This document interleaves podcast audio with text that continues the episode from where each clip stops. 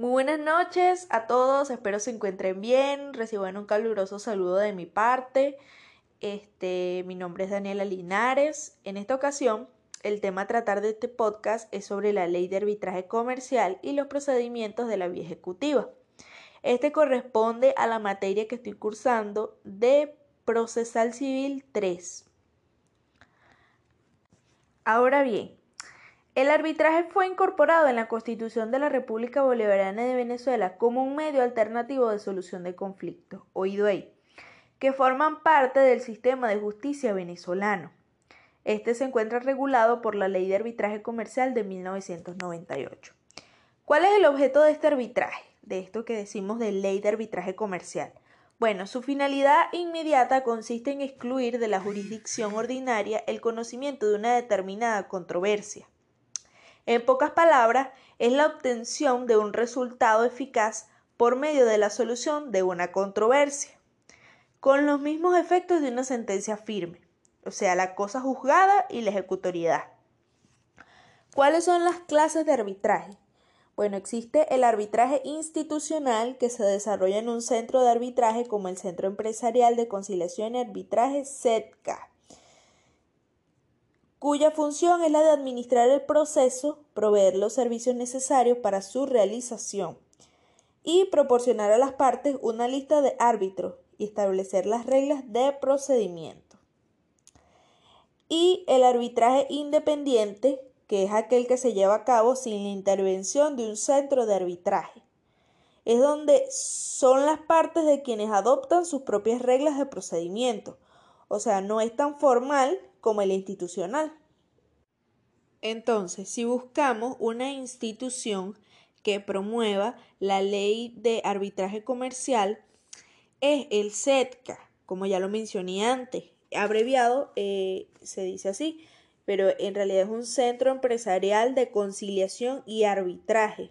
Esta es una asociación civil sin fines de lucro, eh, fue fundada en 1999, se dedica a la conciliación y el arbitraje como un método alternativo para la solución económica y efectiva de las controversias comerciales en el marco del ordenamiento jurídico nacional e internacional.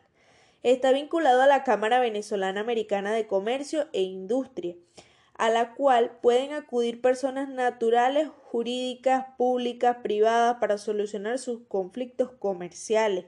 Ellos tienen una sede actualmente en Valencia, Maracaibo y Caracas. Entonces decimos que la normativa que regula las instituciones de arbitraje es la ley de arbitraje comercial, ya mencionada anteriormente, y el que distribuye toda esta información, como por decirlo así, o sea, el juzgado es el Centro Empresarial de Conciliación y Arbitraje, CETCA. Entonces, abundando un poquito más en el tema, el arbitraje son dos o más personas en conflictos y entonces asisten a este centro empresarial CETCA. Ellos se someten voluntariamente a árbitros dando y ellos vienen y dan unas soluciones definitivas e, e, inapelables, disculpen. Esto se da por nombre, todo esta, este procedimiento se da por nombre al laudo arbitral, que es una solución definitiva e inapelable. En pocas palabras, es para solucionar controversias a comerciantes, industriales, banqueros, proveedores de servicios, o entre uno de estos o un tercero, entre uno de estos o un tercero sobre material mercantil, inclusive inversiones. Ellos tienen un reglamento conforme al procedimiento de medios alternativos, por supuesto. Eh, voy a nombrar uno de los procedimientos que puede ofrecer su página, que es un procedimiento expedito. Eh, tiene un costo de 80 mil dólares, imagínense, o su equivalente en la moneda de reclamación. O sea, vendría siendo a la moneda de Venezuela este, en bolívares. Entonces vamos con el siguiente tema, que es los procedimientos en la vía ejecutiva.